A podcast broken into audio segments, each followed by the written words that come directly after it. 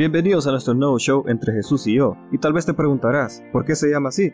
La respuesta es muy simple, porque cada uno de nosotros, sin importar nuestra edad, nuestra etapa de vida, tiene momentos a solas. Y yo te quiero preguntar, ¿qué es lo que haces en esos momentos? Pueden ser 15 minutos, 30 minutos, una hora o hasta 3 horas, ya sea antes de dormir, en la mañana o durante la tarde. Vaya, en mi caso, me gusta ver películas o series en Netflix, o en Disney Plus o HBO Max, o ver algún deporte en ESPN, ya sea que te llegue a ver el Super Bowl, si quieres ver tenis, si quieres ver, qué sé yo, hasta Fórmula 1, NASCAR. Otros tienen hobbies más personalizados, como dibujar, tocar un instrumento, o hasta conversar con amigos por videollamada por WhatsApp. Y eso está muy bien. De hecho, necesitamos distraernos y necesitamos relajarnos después de un largo día en el colegio, en la universidad o en el trabajo. Pero yo quiero ir más profundo, o sea, yo quiero que hagamos una introspectiva más, más heavy, por decirlo así. Y te quiero cambiar la pregunta inicial.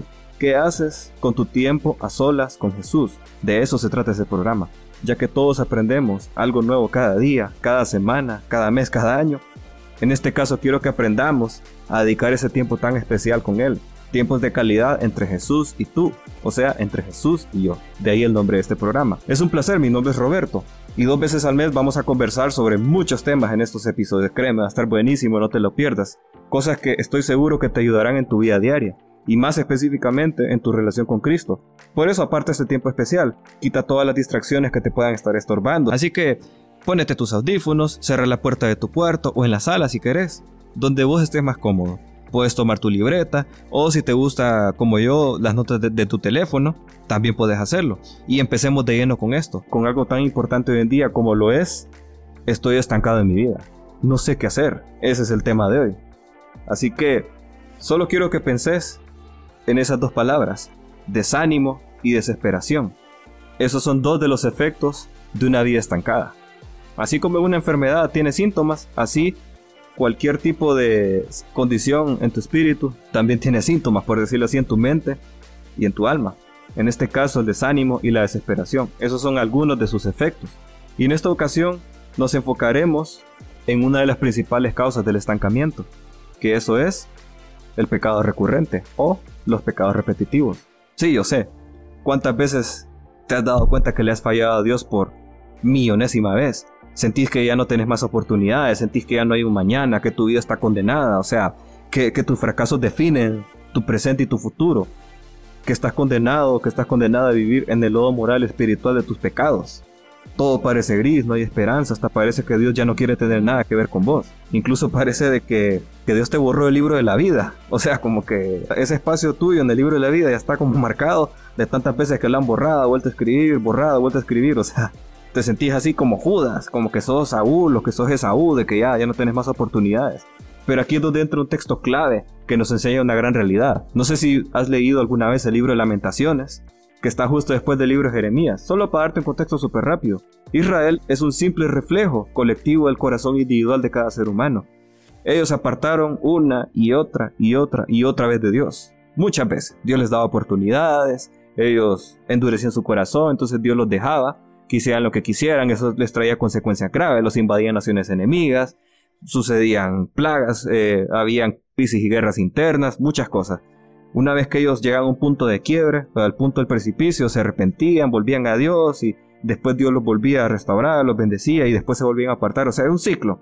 Un ciclo, caída, levantada, caída, levantada, caída, levantada. En este caso, llegaron a un punto de endurecimiento tan extremo que Dios tuvo que dejarlos para que ellos hicieran lo que quisieran. Créeme que la peor cosa que te puede pasar en esta vida no es de que Dios te discipline, es que Dios deje que vos hagas lo que quieras con tus necesidades. Créemelo, yo lo sé por experiencia propia, porque ahí es donde vienen, por decirlo así, los grandes errores, ahí es donde uno peca terriblemente, ahí es donde pasan muchas cosas que uno lamenta después.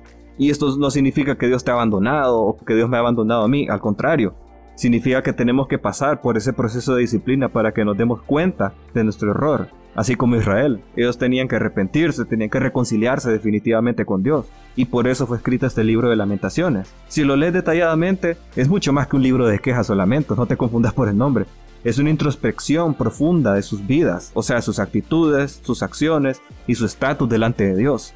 Así que ahora leamos este pasaje. Ya te di un contexto rápido, así que ahí donde estás, búscate Jeremías 3:23 que dice, escucha bien, cada mañana se renuevan sus bondades, muy grande es su fidelidad.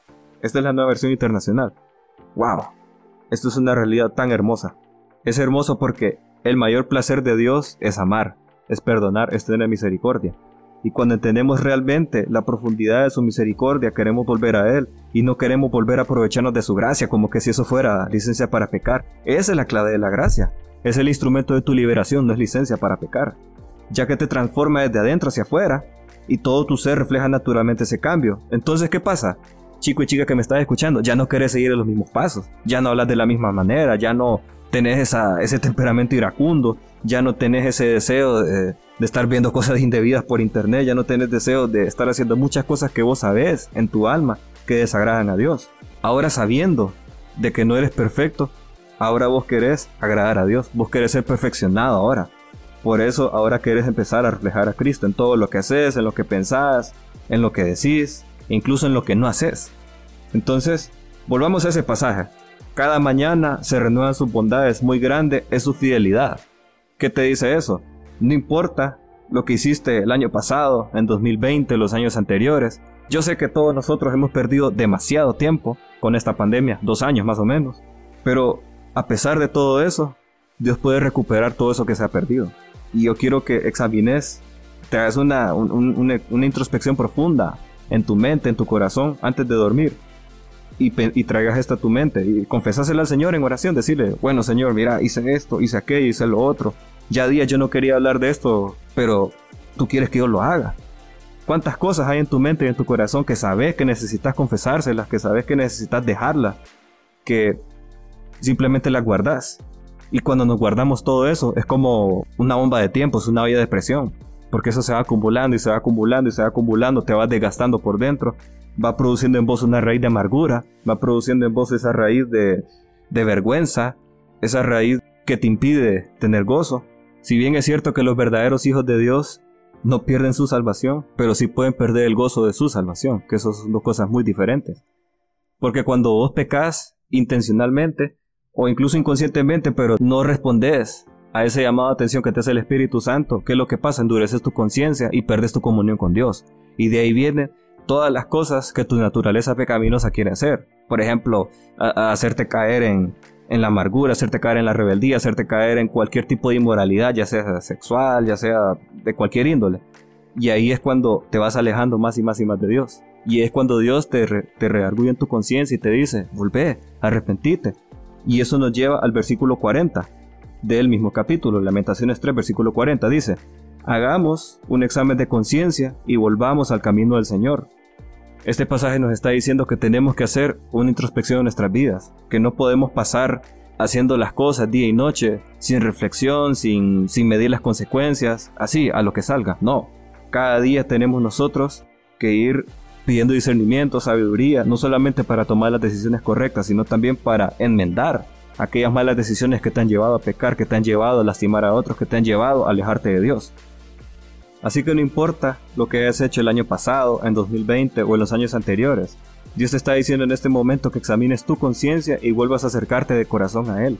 Así que te digo, renuncia a cualquier sentimiento de culpa, falta de sinceridad o incredulidad que te impida buscarlo de todo corazón. Él quiere perdonarte, ese es su mayor placer, su naturaleza es la misericordia, es el amor, pero Él quiere que vengas con un corazón arrepentido, Él quiere que seas intencional para reconocer que necesitas, que lo necesitas a Él. Díselo sinceramente, confiésale con detalle cada uno de tus pecados, cada uno de tus aflicciones, cada uno de tus secretos, todo, aunque él ya lo sabe todo. O sea, él es omnisciente por definición, entonces él ya sabe todo lo que vamos a decir, pensar y hacer antes de que suceda. Pero él quiere que vos seas intencional y tomes la iniciativa de decir las cosas porque ese es el punto de una relación. Porque para tener una relación se necesitan dos personas, en este caso tú y Jesús.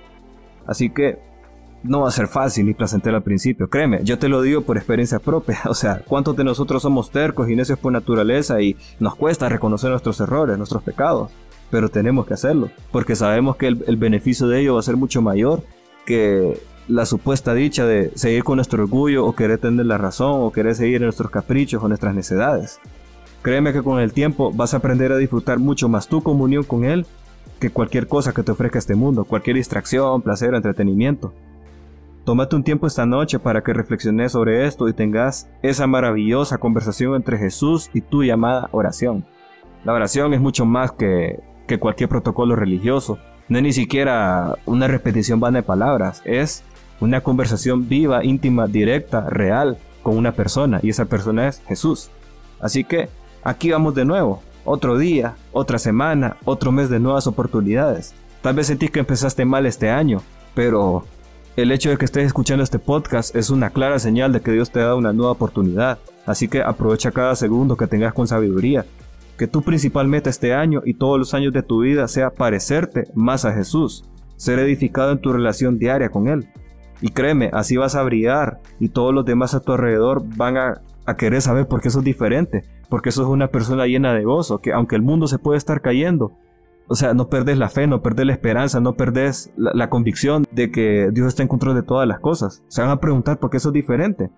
Y ahí vas a tener la oportunidad para enseñarles a que tengan esa misma comunión y esa amistad tan maravillosa con Él. Ahí Dios te va a usar grandemente, créemelo. Gracias por escuchar este episodio. Compártelo en tus historias o envíaselo directamente a un amigo que crees que lo necesita y déjanos tu like. Mira, ya sea que nos estés escuchando aquí en la ciudad o fuera de la ciudad o fuera del país, pues te damos gracias en serio por formar parte de nuestra comunidad. Eres más que bienvenido y bienvenida de escucharnos cada mes vamos a tener nuevos episodios de este show y así también tenemos otros episodios de los temas de la semana, de las series que sean hace seis jóvenes. Tenemos mucho contenido que créeme que te va a edificar, te va a ayudar mucho. Y si quieres saber más sobre nuestros ministerios o ponerte en contacto con nosotros, pues no dudes en escribirnos en nuestras redes y plataformas digitales. Puedes encontrarnos en Facebook, YouTube, Twitter, TikTok y Spotify o escríbenos a nuestro correo. Te dejamos los enlaces en la descripción y también nuestro correo para que nos escribas. Estamos más que deseosos de conocerte y hablar contigo, así que hasta la próxima.